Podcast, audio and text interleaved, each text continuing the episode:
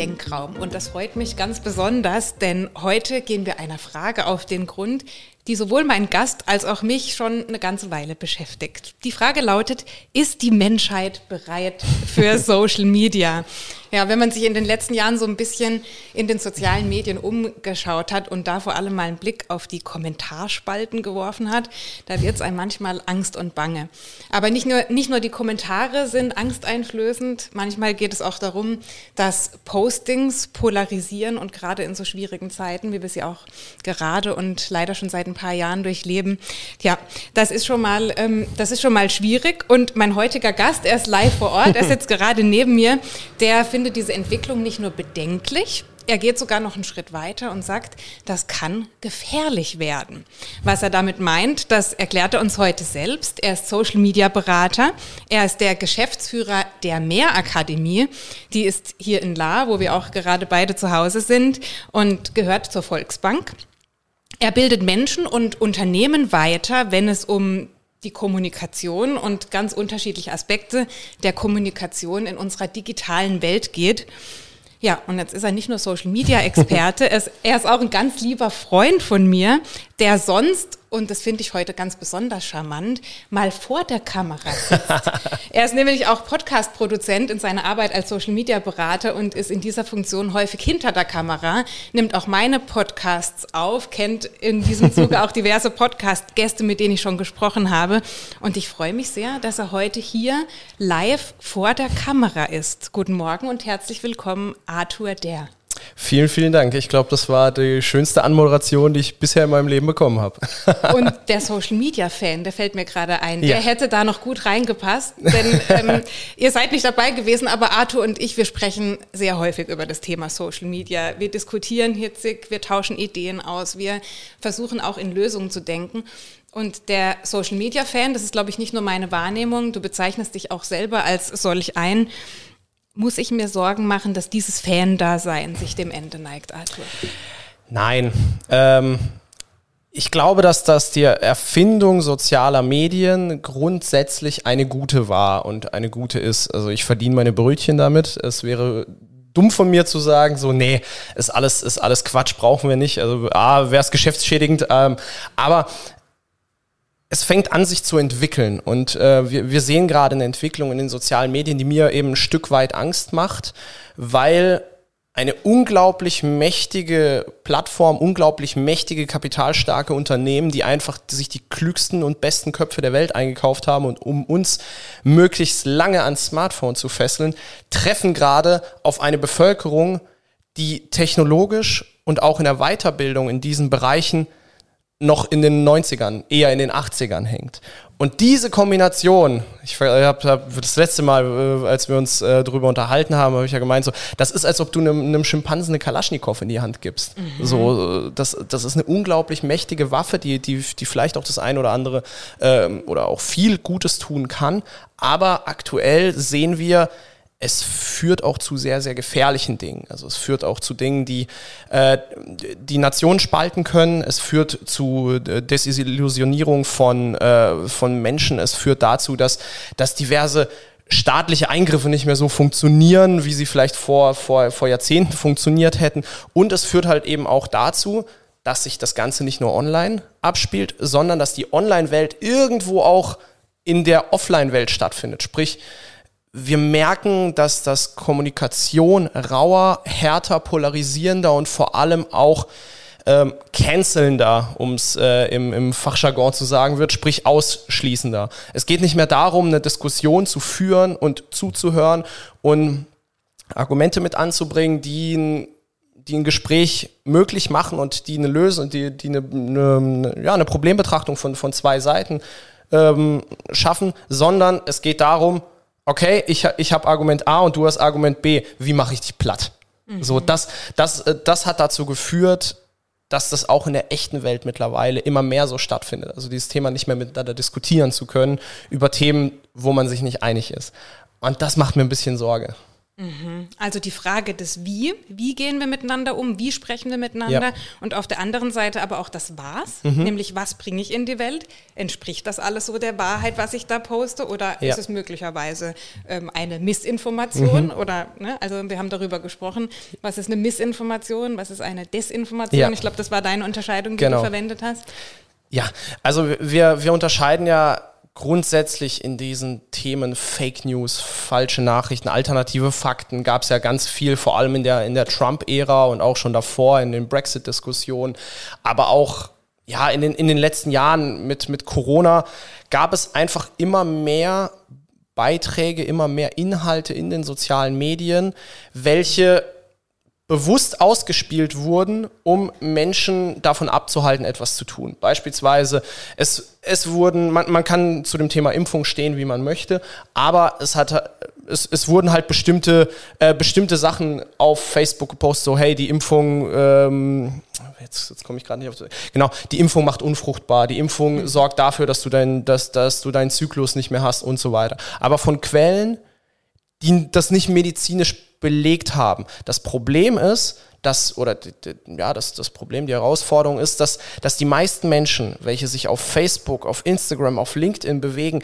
keine mediale Bildung haben. Das heißt, die sind nicht in der Lage, weil, warum auch? Also warum, warum sollten wir Medienkompetenzen haben? Die meisten haben nämlich keine. Und das ist das große Problem.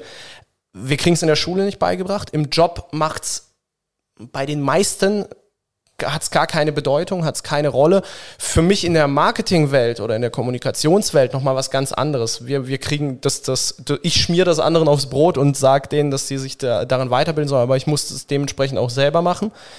Aber die meisten können das nicht. Die können, die Menschen können Fakten und Fake News nicht unterscheiden. Die können bestimmte Informationen nicht so gut aufnehmen, weil einfach die, diese mediale und auch vielleicht journalistische Kompetenz nicht da ist, weil es bisher auch nicht notwendig war. Weil warum denn auch? Wir haben früher oder in den letzten 20 Jahren nicht den riesigen Medienstrudel gehabt. Es gab die Hauptmedien, das ist Fernsehen gewesen, es gab Lokalzeitungen, überregionale Zeitungen, es gab Radiosender und dann gab es noch so ein paar Nischengeschichten. Und Social Media hat das Ganze halt nochmal auf drei, vier, fünf Level höher gehoben und plötzlich haben wir einen riesigen Umfang an Informationen und haben weder die Zeit noch die Kompetenz, jede Quelle einzeln zu prüfen. Und schon passiert genau das, das Thema Missinformation. Entweder werden äh, bestimmte Beiträge so geschrieben, dass sie möglichst viel Reichweite, möglichst viel Engagement bringen. Das sind die sogenannten Clickbait-Beiträge zum Beispiel, also ein Titel, der so reißerisch geschrieben ist, obwohl der Inhalt nicht unbedingt mit dem übereinstimmt. So, hier fünf schnelle Wege zur, zum Reichtum oder äh, wenn, wenn du diese drei Dinge in deiner Steuererklärung vergisst, musst du ins Gefängnis oder so. Sehr reißerisch, reißerisch geschrieben, was irgendwo vielleicht stimmt, aber im Normalfall eigentlich nicht. Ähm, und das andere Thema, das hast du ja auch gerade äh, angerissen in dem Kontext, das Thema Desinformation. Mhm. Das heißt, Social Media und Kommunikation aktiv als Waffe, als, als Mittel zur Erreichung bestimmter Ziele zu erhalten. Wir sehen, wir sehen gerade ähm, einen Konflikt in der Ukraine, der medial extrem begleitet wird. Also wir hatten noch nie eine Kriegssituation, in der wir quasi live dabei sein konnten und das auch absolut unfiltriert, aber gleichzeitig auch Medien, die genutzt werden von Staaten als Propagandamaterial, als ähm, Destabilisierung von, von, von, von Regierung, von, von, von äh, Bevölkerung und so weiter. Ich habe gestern ein krasses Beispiel gelesen. Ich bin ja selber in Russland geboren und äh, es gab wohl auf ähm, Russia Today, heißt das, glaube ich, hier RT, ähm, gab es einen Beitrag darüber, dass es Mordanschläge auf Russlanddeutsche in äh, irgendwo im Osten von Deutschland gab. Und das ist halt einfach völliger Quatsch. Das gab es nicht. Aber es wurde da drüben verwendet und es wurde in den sozialen Medien ausgespielt, vor allem im russischsprachigen Raum. Warum? Weil es als zusätzliche Propagandawaffe russlandseitiger benutzt wird, um bestimmte Ziele zu erreichen. Und das ist, das, das, das trifft ja diese Schlagweite. Und wenn diese, wenn, wenn solche Mittel in Kombination mit Kapital von Staaten, von Unternehmen, von, von, von Menschen, die irgendwelche Ziele erreichen wollen, darauf trifft, dass wir heutzutage eine Aufmerksamkeitsspanne von der Fliege haben, keine äh, kein Fact-Checking betreiben, also keine Quellen prüfen und uns selber nicht in Themen reinarbeiten. Wenn das darauf trifft und ich plötzlich ständig mit diesen Dingern be, befeuert werde, ständig mit solchen Beiträgen, dann verändert sich ja mein Weltbild, dann verändert sich die Betrachtung der Realität für meine eigene, weil ich in meiner eigenen Blase ständig Informationen aus der gleichen Quelle oder aus, aus, aus ähnlichen Quellen mit gleichem Sprech bekomme. Plötzlich verändert sich meine Realität und auch so, wie ich in, im, im Offline interagiere. Und dann haben wir plötzlich Desinformation als Propagandamittel, Desinformation als Mittel, um anderen Menschen zu schaden oder anderen Organisationen, Ländern, wie auch immer, und um eigene Ziele nach vorne zu bringen. Und diese Tragweite sind sich ganz, ganz viele Menschen nicht bewusst. Weil wir, also wir sprechen davon, dass wir Wahlen verändern können. Wir sprechen davon, dass wir eine Pandemie eindämmen oder auch nicht eindämmen können. Wir sprechen davon, dass wir, äh, dass wir Beteiligung am Krieg wie jetzt gerade in der Ukraine, da tut Social Media gerade auch seinen Teil dazu bei, weil Zelensky weiß, und ich will wirklich nicht so arg in dieses politische Thema, weil ich bin selber da zu wenig, zu wenig drin, um da irgendwie eine Aussage zu treffen. Aber Zelensky macht einen hervorragenden Job in der Sache, in Sachen Kommunikation. Er twittert, er ist auf Instagram unterwegs, er spricht live in irgendwelchen Livestreams auf sozialen Medien, spricht seine Leute und seine, seine, seine Zielgruppe in Anführungszeichen richtig an. Und wir sehen, okay, das ist eine Kompetenz, die heutzutage eben in den Werkzeugkasten von Führungskräften, aber auch von jedem Einzelnen dazugehört. Und das führt ja dann wiederum dazu, dass manche Menschen als Helden betrachtet werden mhm. von den Konsumenten, manche als die Bösen. Das mhm. ist ja auch etwas sehr Schwarz-Weißes, ne, was wir da betreiben. Absolut, absolut. Ähm, das, das ist ja auch ein, ein, ein Nachteil dieser, die, äh, die, dieses Medienkonsums. Wir sind wir es gewohnt, ständig das Smartphone in der Hand zu halten. Und ich bin da keine Ausnahme. Ich bin ich, ich struggle genauso mit meiner mit meinem äh, Konsum von Medien. Und wir, wir beschießen uns ständig mit, äh, mit, mit potenziellen Inhalten. Wir gehen auf Facebook, gehen auf Instagram. Ähm, die Plattformbetreiber wissen natürlich, was sie da tun. Und die äh, Apps sind so aufgebaut, dass sie möglichst viele ähm, neuronale und hormonelle Trigger in unserem Kopf drücken, damit, die möglich, damit wir möglichst lange in der Plattform bleiben, dass wir möglichst lange am Smartphone halten. Das ist der Grund, warum TikTok zum Beispiel einen, äh, einen Endlos-Feed hat. Also ein Feed, wo du unendlich, egal wem du folgst, du kannst da rein und kannst unendlich durchscrollen. Äh, da gibt es eine durchschnittliche Nutzungszeit bei TikTok bei den 13- bis, bis, bis 18-Jährigen, ich hoffe, ich kriege die Zahlen richtig zusammen, von 45 Minuten pro Session. Das heißt also pro, ich nehme das Handy in die Hand, kann, der, kann die Durchschnittszeit bis zu 45 Minuten betragen, bis ich es wieder weglege. Und das gepaart mit einer unglaublich kurzen Aufmerksamkeitsspanne sorgt halt dafür, dass wir bestimmte Narrative, die da draußen herrschen und bestimmte Szenarien, aber auch bestimmte Situationen wie Corona versuchen uns auf ähnlichem Niveau leicht und klein und einfach runterzubrechen. Und dann sind wir wieder beim Thema, okay, Zelensky ist gut, Putin ist böse. Die Corona-Impfung ist gut. Alle anderen, die, die, sich nicht, äh, die sich nicht dafür aussprechen, die sind böse, das sind Querdenker, das sind, die, die, die sind falsch, etc. Wir, wir versuchen es uns zu einfach zu machen, weil wir ständig Medien konsumieren, die auf ganz, ganz kurze Aufmerksamkeitsspannen ausgelegt sind. Und das, das ist diese Veränderung, die ich vorhin angesprochen habe wenn wir ständig unser Hirn nur mit kurzfristigen Inhalten, mit kleinen Content Pieces, mit kurzen Videos, mit kurzen Schlagzeilen, mit kurzen Hashtags äh, befeuern, dann wird ein komplexer Sachverhalt und jeder Sachverhalt, der irgendwie gerade die Welt bewegt, egal ob es die Ukraine, Corona, Wirtschaftskrise, Umweltschutz, völlig egal, da, da ist ja kein Konflikt oder keine, keine Herausforderung dabei, die einfach ist. Das sind alles hochkomplexe Dinge, die zig Ebenen von Rückkopplungen in alle Richtungen haben, die kannst du nicht runterbrechen auf einen Hashtag oder auf einen kurzen Tweet oder auf eine kurze Instagram-Story. Aber das, was wir halt tun, wir versuchen genau das. Und dann passiert genau das, was du gerade gesagt hast. Wir versuchen in einfache Kategorien zu denken. Wir sagen, der ist gut, der ist böse, das ist richtig, das ist falsch. Anstatt die Facetten zu sehen, die es dazwischen gibt. Weil die brauchen wir, um, um irgendwie im Ansatz über Lösungen sprechen zu können. Ich versuche gerade rauszuhören, bei wem du die Verantwortung siehst. Liegt die in deiner Sicht eher bei denjenigen, die Inhalte bereitstellen oder bei uns als Konsumenten? Teilweise sind wir auch beides. als bei uns als Konsumenten, die wir vielleicht die Verantwortung haben, Inhalte zu prüfen und zu checken? Ach, eigentlich wäre die Verantwortung bei den Plattformbetreibern. Facebook, Instagram, LinkedIn, wie auch immer sie alle heißen. Aber das ist halt Wunschdenken. Das ist gleiches Wunschdenken wie, ähm, dass, äh, da, dass wir von heute auf morgen die Welt verändern. Das ist äh, gleiches Wunschdenken wie, das, dass wir von heute auf morgen klimaneutral werden. Das ist ein Prozess.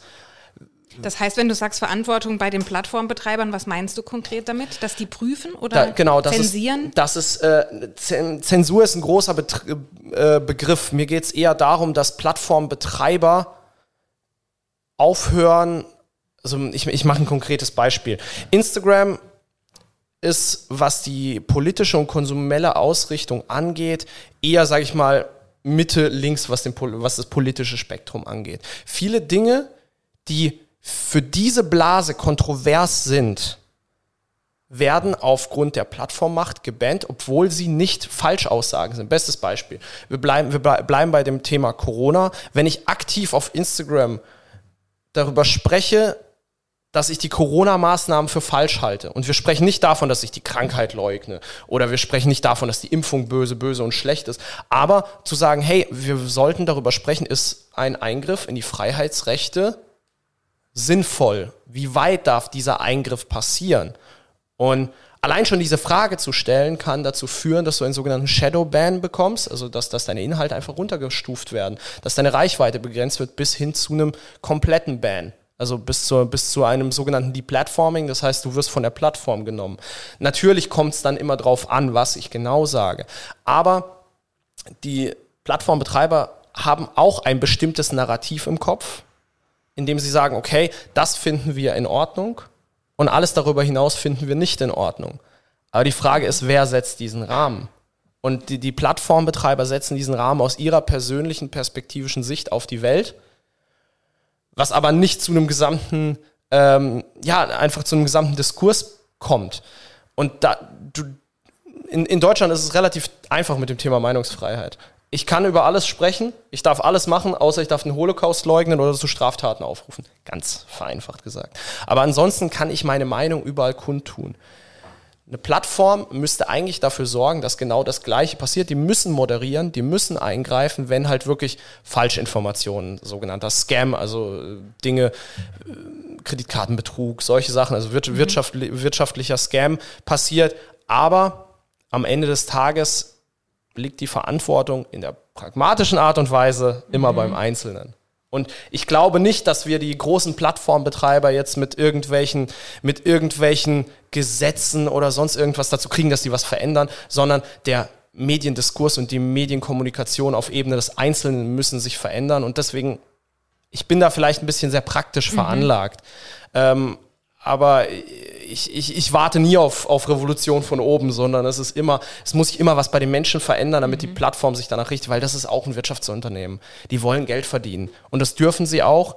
Ähm, was, was sie nicht dürfen sollten, ist, ist den Diskurs in ihre Richtung zu lenken, in ihre, das, was sie als, äh, als ähm, Gemeinschaftsrichtlinien sehen, die sicherlich notwendig sind aber nicht in dem Ausmaße, wie es gerade geführt wird, weil das führt eben dazu, dass bestimmte Meinungen eben komplett rausfliegen und andere Meinungen wiederum extrem gepusht werden. Und dann sind wir wieder beim gleichen Thema, dann haben wir wieder Schwarz und Weiß, dann haben wir wieder Held und Böse. Das heißt, wir brauchen, wir brauchen Menschen, die medienkompetenzfähig sind, damit diese Plattformen weiterhin, so wie sie jetzt gerade funktionieren, beziehungsweise so wie sie, ähm, so wie sie uns Nutzen bieten, auch in Zukunft uns Nutzen bieten. Oder aber, was auch eine Lösung sein kann, was in eine komplett nerdige und andere Richtung geht, ist das Thema soziale Medien liberalisieren durch solche Sachen wie Blockchain-Technologie heißt, also Dezentralisierung von, von Plattformen, dass es nicht mehr den einen großen Plattformbetreiber gibt, sondern es gibt einen, ich bin absolut nicht in diesem Blockchain-Thema drin, aber es geht darum, dass du eben keine zentrale Unternehmer, äh, kein zentrales Unternehmen mehr hast, sondern ganz viele, ganz viele kleine individuelle Plattformen, wo man mhm. sich einfach einwählen kann und das Ganze über eine te äh, technische Lösung so geschützt ist, dass niemand reingreifen kann. Mhm. Ich hoffe, das ist einigermaßen verständlich, aber ich bin selber Gut, nicht. das Thema Blockchain, das verstehe ich schon bei Bitcoin und Co. Ja, nicht. genau. Also das werde ich bei Social Media auch nicht verstehen. Aber ich finde den Gedanken interessant zu sagen, Zensur kann eigentlich nicht die Lösung sein, weil dadurch lernen wir ja eben gerade nicht, uns selbst eine Meinung zu bilden. Dadurch Absolut. bekommen wir ja immer nur eine Richtung angezeigt. Das heißt, gehen wir davon aus, dass wirklich alle Inhalte, die rechtens sind, ausgespielt werden. Dann bin ich als Konsument in der Verantwortung, die ordentlich zu verarbeiten. Hilf uns mal bitte bei folgendem Szenario dabei, damit wir das verstehen. Ähm, ich öffne eine App, sagen wir Instagram hast du gerade angesprochen. Was für Inhalte werden mir da angezeigt? Wie funktioniert dieser Algorithmus, damit wir überhaupt erstmal verstehen, was haben wir da in unserem Feed, damit wir entsprechende Interpretationen machen können? Was tun wir jetzt damit? Sehr schöner Hinweis. Vielen, vielen Dank dafür. Instagram, Facebook und wie sie alle heißen, leben ja von Algorithmen. Algorithmen sind im Endeffekt nichts anderes als Computerprogramme, die bestimmte Dinge tun. Die kriegen quasi Regeln vor, also ganz vereinfacht kriegen die Regeln vorgespielt, wenn dann.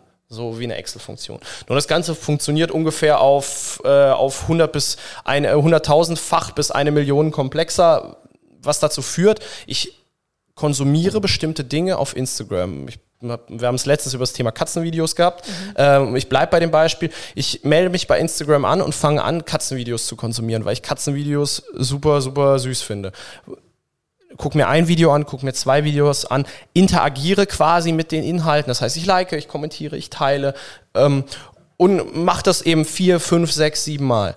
Der Algorithmus denkt, aha, okay, dieser Mensch interessiert sich für Katzeninhalte. Also werde ich ihm vermehrt bis zu 80, 90 Prozent, je nachdem, wie hoch meine Konsumquote ist und je nachdem, wie, wie, wie hardcore ich die Plattform nutze, ähm, werde ich ihm Katzeninhalte ausspielen. Ich werde ihm keine Hundeinhalte ausspielen. Oder aber ich werde es ab und zu testen und ihm andere Sachen in den Feed schmeißen und gucken, wie er darauf reagiert. Und dazu zählen tausende Faktoren, dazu zählen Interaktionsgeschichten, dazu zählt aber auch ähm, das, das Festkleben an einem Beitrag, also wie lange lese ich den Beitrag durch, lese ich den Text, bleibe ich quasi stehen, während ich äh, in meinem Feed scrolle, wie viel Stories konsumiere ich, um bei Instagram zu bleiben, ähm, was mache ich mit den Inhalten, teile ich das mit meinen Freunden, schicke ich das per... Ähm, per, per Direktnachricht weg? Und so weiter und so fort. Das heißt, je mehr ich von einem Thema konsumiere, desto mehr erschaffe ich mir eine nach meinen Vorstellungen geformte Blase. Und das ist ein ganz, ganz wichtiger Punkt. Instagram und Facebook und jedes soziale Medium sieht für jeden anders aus, weil die Algorithmen dazu darauf hinarbeiten, hey, du sollst möglichst lang hier bleiben. Du sollst möglichst lang diese Inhalte konsumieren. Und das bei Katzenvideos ist das cool. Genauso wie bei lustigen Tiervideos oder auch bei Sport und es ist alles fein. Problematisch wird es dann, wenn wir an, in Bereiche kommen, wo bewusst Accounts Fake News streuen, also quasi diese Disinformation, Disinformation als ich nutze, ich nutze Medien als, als Waffe gegen etwas, ähm, bewusste falsche Tatsachen streuen und ich diese nicht konsumiere und dann äh, äh, diese nicht kontrolliere, Entschuldigung. Und dann anfange, mit die, diese Inhalte zu liken, boah, mich darüber zu empören. So, boah, das gibt's doch nicht. Was? 10 Millionen Leute, die durch die Impfung gestorben sind. Boah, krass. Der Algorithmus aber kennt keine Moral. Und Instagram, Facebook, den Natürlich kann man denen das jetzt einfach unterstellen, die kennen auch keine Moral. Die sind Wirtschaftsunternehmen, Punkt. Weil Die verdienen ihr Geld mit unserer Aufmerksamkeit.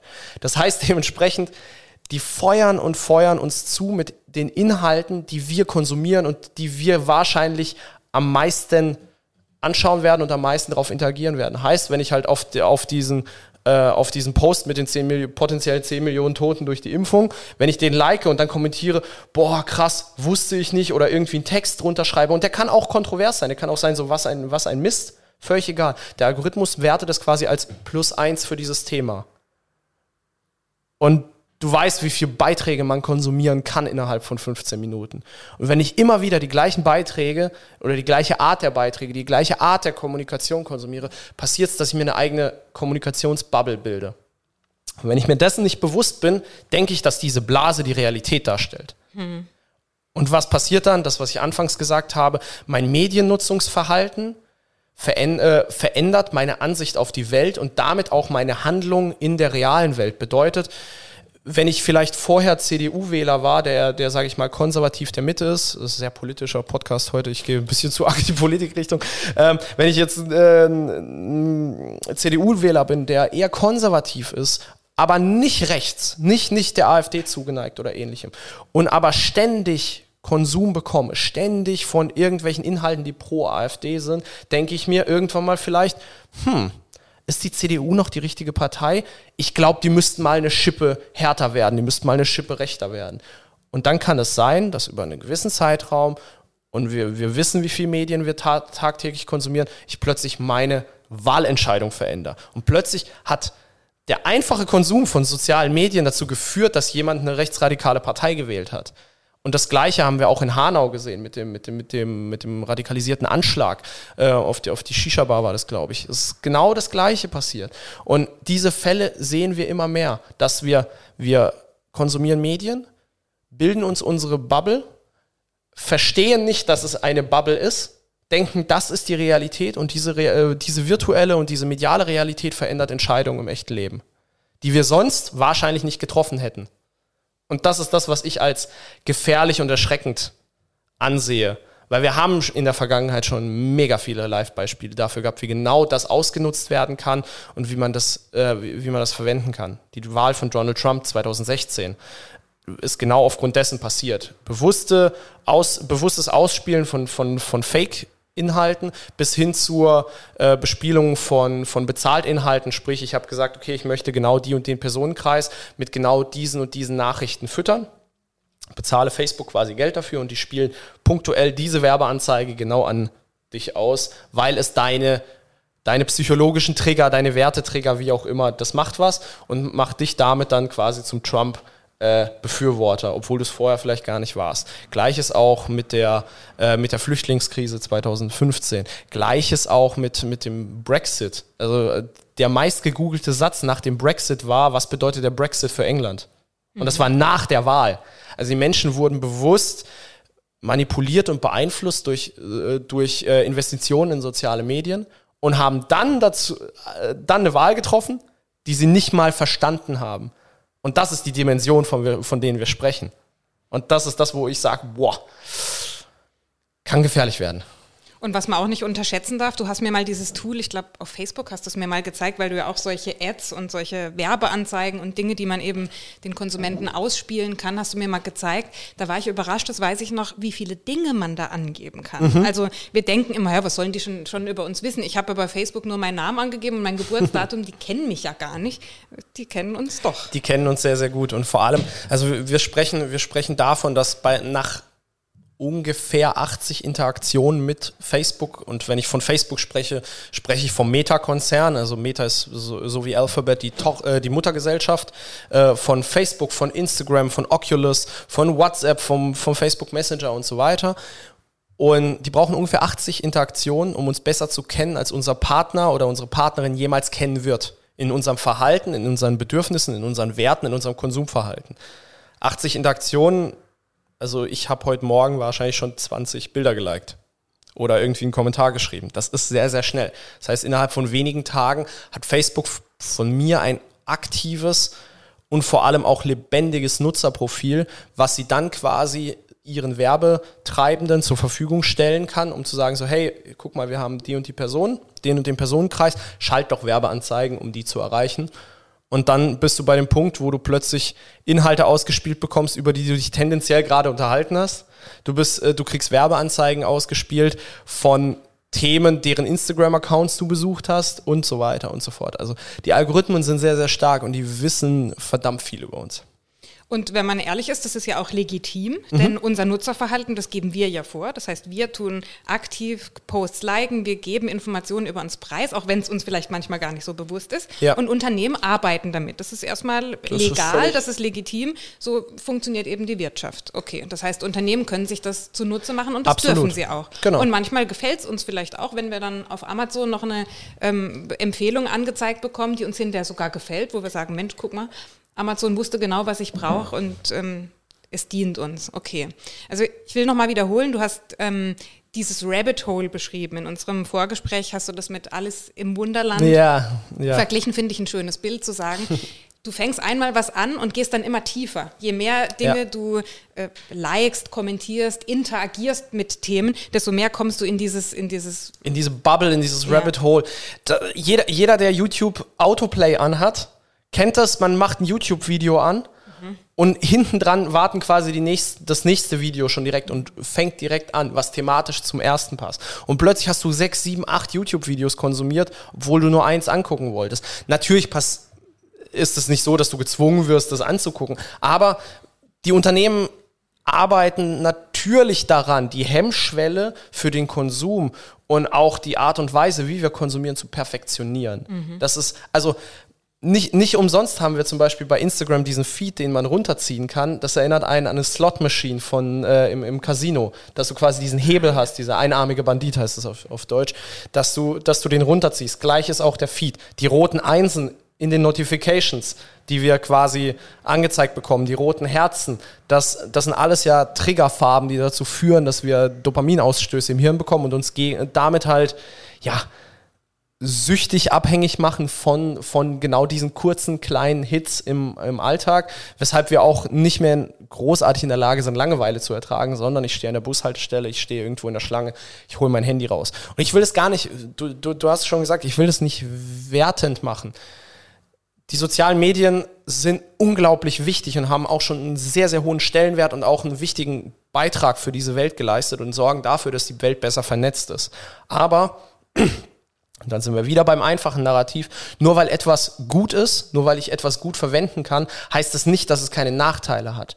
Technologie ist fantastisch. Technologie ist super und soziale Medien sind toll, aber sie müssen gemanagt werden. Sie müssen, äh, sie, sie müssen betrachtet werden wie ein Werkzeug. Ich kann mit dem Hammer einen Nagel in die Wand schlagen, aber ich kann mit dem Hammer auch deinen Kopf kaputt machen. So, mhm. Um es mal plump zu sagen. Das eine ist eine Waffe und das andere ist ein Werkzeug. Es ist aber der gleiche Gegenstand. Und genau so müssen wir soziale Medien auch betrachten. Als Werkzeug für ein besseres Leben. Als Inspiration für ganz, ganz viele, äh, ganz, ganz viele Themen. Also unser, unser beider Geschäftsmodelle bauen ja im Endeffekt genau auf diesen Plattformen auf.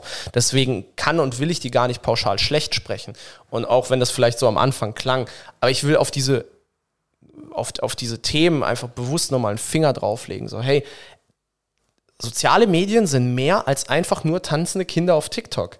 Das sind extrem komplexe Plattformen, die gerade auf eine Bevölkerung treffen, die keine Medienkompetenz besitzt. Und das ist eine Gefahr, die gemanagt werden muss um dann die Vorteile, die sie bietet, Vernetzung, Inspiration, ähm, keine Gatekeeper mehr, also niemand, der, den du, den du buchen musst, damit du, ein, äh, damit du eine Bühne bekommst. So früher, früher hättest du wahrscheinlich im Radio einen großen Beitrag an Geld zahlen müssen, damit du dort einen Podcast oder ein Gespräch führen darfst. Und jetzt, äh, jetzt kannst du das hier einfach aus der kalten daheim machen und hast eine Plattform, wo du es posten. Also wir haben ganz, ganz viele Vorteile aber die Nachteile müssen gemanagt werden, weil sonst irgendwann mal die Nachteile, die Vorteile extrem überwiegen. Mhm. Beziehungsweise die Nachteile so in die reale Welt reinwirken, dass wir einfach in keiner schönen Welt mehr leben. Und Nachteile managen setze ich jetzt mal gleich, zumindest ist mein Verständnis von dem, was du gesagt hast, mit Medienkompetenz aufbauen. Genau. Das heißt, wir sind in der Verantwortung als diejenigen, die diese Medien nutzen, uns damit zu beschäftigen. Lass uns zum Abschluss noch in Lösungen denken und überlegen, Gerne. wie kann der Aufbau einer Medienkompetenz aussehen? Wenn ich aus meiner Perspektive etwas beitragen darf, auch wenn ich da nicht der Experte bin, ich eher aus Nutzerperspektive, ich versuche dieser Falle, nenne ich es jetzt mal, diesem Rabbit Hole zu entgehen, indem ich mir ganz bewusst Inhalte anschaue von Menschen, die eine andere Meinung haben als ich. Mhm. Das heißt, man tendiert ja dazu, egal ob das im Coaching-Bereich, im Trainingsbereich, im Sportbereich, in der Politik, wir tendieren ja dazu, den Menschen zu folgen und die Inhalte anzusehen, die uns gefallen, mit denen wir übereinstimmen, was unsere Meinung angeht. Und ich versuche immer wieder, vielleicht kann das ein Lösungsansatz sein, zu sagen, ich gucke aber jetzt auch mal, was die anderen machen. Und ähm, auch wenn ich im ersten Moment vielleicht denke, naja, das ist doch eine mir entgegengesetzte Meinung, was brauche ich denn das jetzt? Naja, in jeder Meinung liegt ja ein Fünkchen Wahrheit. Und wenn ich die Bereitschaft zeige, zu überlegen, ich schaue mir das jetzt zumindest mal an und ich überdenke das und weiß, dass ich in meiner Blase unterwegs bin dann habe ich ja zumindest schon mal ein anderes Bewusstsein dafür und eventuell wird mein Feed und die Beiträge, die ich angezeigt bekomme, entsprechend ausgerichtet. Könnte das ein Teil der Lösung sein? Das äh, ist, ist sogar ein sehr, sehr großer Teil der Lösung. Also ein Teil der Lösung ist tatsächlich zu verstehen, Und wenn es nur ein kurzer Crashkurs ist, wie funktionieren Algorithmen und mhm. wie funktioniert die Technologie hinter diesen Plattformen. Es gibt ganz, ganz tolle Dokumentationen darüber, die vielleicht ein bisschen auch wieder reißerisch sind, weil sie ihre eigenen Ziele verfolgen. Ähm, das Dilemma mit den sozialen Medien auf äh, Netflix zum Beispiel ist sehr, sehr gut. Natürlich ist das auch sehr stark in eine Kerbe geschlagen, weil die haben auch ihre Ausrichtung, aber daraus kann man sich viel Verständnisarbeit mitnehmen. Der Ansatz zu verstehen, okay, das hier ist nicht die Realität das ist unglaublich wichtig. In Instagram, Facebook und Co sind keine Medien, die einem Mediengesetz oder ähnlichen unterliegen, so wie es jetzt, keine Ahnung, lineares Fernsehen zum Beispiel tut oder Zeitung, sondern das sind Freiwirtschaftsunternehmen. Die Annäherung ist sehr, sehr gleich. Also die arbeiten wie Medienkonzerne, aber trotzdem haben die einen gewissen Bias, also eine gewisse Belastung. Das heißt, dementsprechend spielen die uns bestimmte Inhalte aus, die wir dann auch konsumieren und, und zur Blasenbildung fortführen etc. Mein Lösungs Darf ich noch mal ja. ganz kurz unterbrechen zum Verständnis, damit ja. ich das verstehe. Ja, ja, bitte, Inwiefern bitte. unterscheiden sich die sozialen Medien und jetzt, ich sag mal, ein öffentlich-rechtlicher Sender bezüglich ihrer Pflichten? Du hast gerade gesagt, da gelten andere Gesetze. Erklär genau, das also das, das rechtliche Konstrukt von Facebook ist ja ein ganz anderes. Mhm. Also das ein öffentlich-rechtliches Fernsehen hat ja zum Beispiel oder ein öffentlich-rechtlicher Medien, in einem Medienhaus, die, die haben ja ganz andere Verantwortung. Die mhm. sind ganz anders finanziert. Die haben ein ganz anderes, festeres Regelwerk. Die sind eher informationsgetrieben, als dass sie Einschaltquoten getrieben sind, um es mal so. Also das ist deutlich komplexer und da bin, da bin ich nicht der, der Experte in Sachen öffentlich-rechtlicher Kommunikation. Aber die haben einen anderen Ansatz, eine andere Finanzierungsart und ein anderes rechtliches mhm. Konstrukt. Facebook und Instagram theoretisch können tun und lassen, was sie wollen.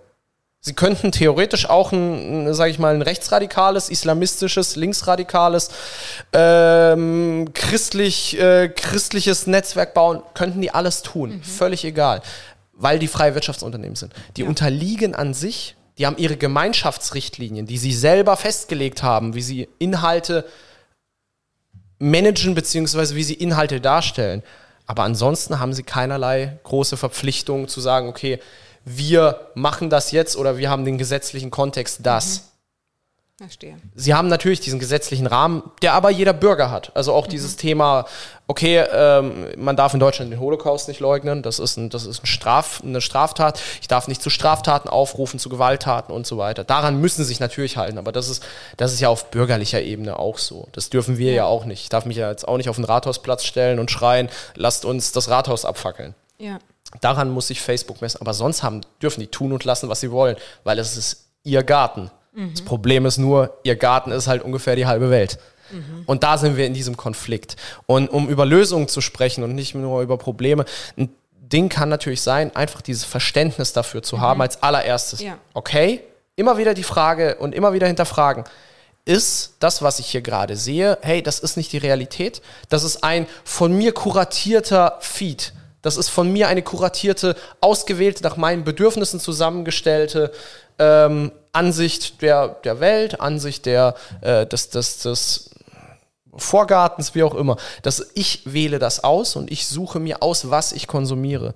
Aber das, was ich da finde, ist nicht die Kopie der Realität da draußen. Das, wenn, wir alle Menschen dazu kriegen, das zu wissen und das zu verstehen, ist schon sehr, sehr viel getan, weil man sich automatisch immer wieder aus der Blase rauszieht, weil ich weiß, okay, diese Blase ist cool, das ist so, wie wenn ich, wenn ich mir in der Wohnung eine schöne Einrichtung mache, die mir persönlich gefällt. Dann ist das fantastisch. Dann fühle ich mich wohl, dann gucke ich die Sachen an, dann gucke ich mir die Bilder an, die ich aufgehangen habe, gucke mir die Bücher an, die im Regal stehen. Aber zu sagen, so, diese Wohnung ist die perfekte Wohnung und jede Wohnung da draußen müsste genauso aussehen und jeder, der nicht so aussieht, der, äh, der hat irgendwie eine Macke, das wäre das Pendant dazu. Und genau da dürfen wir nicht mehr reinverfallen, dass, dass wir denken, dass das die, der Spiegel der Realität ist. Okay, ich halte fest, ein Bewusstsein für die Funktionsweisen dieser sozialen Netzwerke ist schon mal das Fundament, ja. ist die Basis davon. Absolut.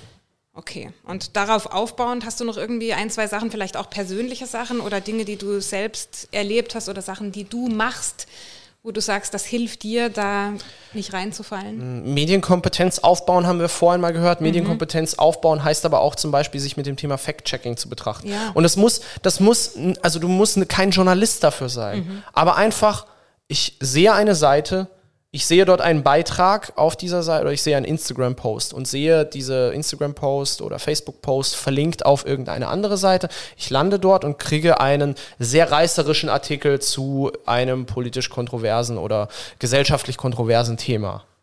Dann lese ich diesen Artikel und ich kann ihn aus zwei Seiten betrachten. Ich kann ihn aus der emotionalen Seite, so, boah, bin ich dagegen oder bin ich dafür? Oder aber ich kann ihn aus der Vogelperspektive betrachten und kann sagen, hm, Warum wurde dieser Artikel geschrieben? Von wem wurde der geschrieben? Wer steht im Impressum? Wie, sieht die, wie ist die Seite allgemein aufgebaut? Wie seriös sieht das Ganze aus? Ich weiß nicht, ob es nur mir so geht, aber manchmal landet man auf Webseiten von irgendwelchen Artikeln und denkt so, es sieht alles ein bisschen shady aus. Das sieht alles so ein bisschen komisch aus. Ähm, und dann ist häufig es auch so, dass das meistens die Seiten sind, die dann kein richtiges Impressum haben, sitzt sitz irgendwo, äh, irgendwo anders oder gar, kein, äh, gar keine Ansätze. Äh, gar keine Antworten, wo, wo sie sich befinden, wer hinter der Seite steht und so weiter. Also das sind Themen, die man mitnehmen sollte. Also A, dieses Thema des, äh, des eigenen Verständnisses, mhm. was tue ich, und auch das Thema Fact-Checking zu überlegen, okay, warum schreibt jemand diesen Artikel, wer steht da hinten dran, welche Gesellschaft, und dann löse ich ja schon automatisch ganz, ganz viele Dinge auf. Mhm wenn ich einen Beitrag von einer politischen Partei lese, natürlich haben die Interesse daran, dass sie gewählt werden und das ist aus ihrer politischen Denkweise. Aber so kann ich das dann auch aufnehmen. Das ist so, wenn ich Wahlwerbung draußen sehe, dann ist es halt Wahlwerbung und dann kann das dazu führen, dass ich meine Entscheidung überdenke und da wollen wir ja auch hin. Wir wollen, dass Menschen nachdenken. Mhm. Wir wollen, dass Menschen Medien bewusst wahrnehmen und wie gesagt, die negativen Dinge managen, gleichzeitig die Vorteile genießen. Cool. Und wenn ich diesem Faktenchecken noch ergänzen darf, dass wir, bevor wir einen Beitrag teilen, das sehe ich nämlich auch häufig ja. auf den sozialen Medien, von denen wir gerade sprechen, dass wir eben damit vorsichtig sind und ein bisschen eine Achtsamkeit, ne, Achtsamkeit ist auch so ein Schlagwort in der heutigen Zeit, dass wir Achtsamkeit aufbauen bezüglich dem, was wir mit unserer Community teilen.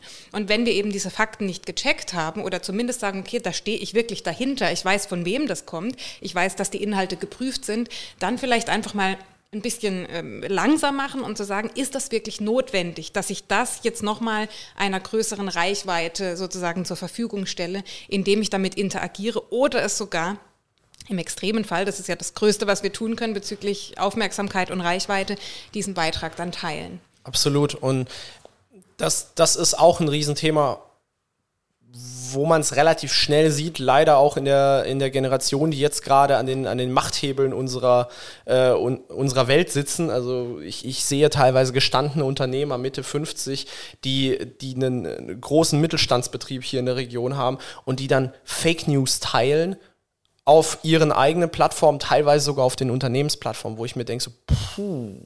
Und das ist eine ganz andere Reichweite und eine ganz andere äh, Power an, an Seriosität eigentlich. Weil, mhm. was denke ich als Nutzer, wenn ich das sehe? Ja, wenn das der Herr oder die Frau XY geteilt hat, dann muss das ja stimmen. Mhm. Und das machen wir ja mit, mit ein, das, also wir teilen das und dann sieht es ein Mensch, zwei, aber es sehen vielleicht auch mal ganz schnell tausend Leute. Und vielleicht trifft das irgendwo in einem, auf einen radikal frucht, äh, fruchtreichen Boden bei irgendjemandem im Kopf und das führt wiederum dazu, dass dann halt irgendeine Tat begangen wird oder irgendeine, mhm. oder irgendeine Veränderung stattfindet, die gefährlich werden kann. Und sich dessen bewusst zu sein, der eigenen Medienkompetenz, dem, dem Thema Faktenprüfung und auch, okay, welche Auswirkungen, welche Reichweite habe ich denn eigentlich? Mhm. Jeder von uns hat 500 Facebook-Freunde. Das sind 500 Menschen, zu denen ich tagtäglich theoretisch sprechen kann. Mhm. Wenn wir 500 Leute auf dem Rathausplatz hier in La versammeln, dann sind das ein Haufen Leute. Und das ist jeder einzelne von uns. Und diese Wirkmacht, die man damit hat und diese Verantwortung, sollte man sich halt bewusst sein. Wunderbar. Ich glaube, wir haben ein sehr rundes Bild gemacht. Ich versuche es nochmal zusammenzufassen. Die sozialen Medien und äh, deswegen hat natürlich auch dein Job, dein Beruf, den du ausübst, eine ganz große Wichtigkeit. Die sind im Grunde etwas Positives. Die Erfindung, die Entwicklung ist etwas grundlegend Gutes. Wir können uns vernetzen, wir können uns inspirieren lassen. Also eine positive Entwicklung, um das nochmal festzuhalten, falls das so nicht rüberkam. Unsere Aufgabe ist es jetzt, die negativen, die Nebenwirkungen gewissermaßen, die Gefahren, die die sozialen Medien beinhalten, zu managen. Und dieses Managen sollten wir in einer Form machen, dass wir uns eine Kompetenz im Umgang mit diesen Medien aufbauen. Wir sollten überlegen ähm, oder uns bewusst machen, dass wir alle in unserer Bubble, hat es Arthur genannt, in unserer Blase gewissermaßen unterwegs sind, die uns Inhalte ausspielt, die wir für gut befinden. Und dass aber die echte Welt im Vergleich dazu möglicherweise ein bisschen anders aussehen kann, beziehungsweise das, was wir sehen, eben ein kleiner Teil davon ist. Und dass wir eine Offenheit gegenüber den restlichen 95 Prozent haben sollten, die eben da draußen noch unterwegs sind. Und wenn wir das schaffen, dann können wir die vielen Vorteile der sozialen Medien nutzen. Ist es so in etwa das, 100 was wir gesagt haben? Perfekt. Arthur, vielen Dank für das spannende Gespräch. Ich glaube, das hilft vielen Menschen da draußen, sich ein, ein neues, ein besseres Bild zu machen von dem, was uns da jeden Tag begegnet. Danke dir. Danke, dass ich da sein durfte.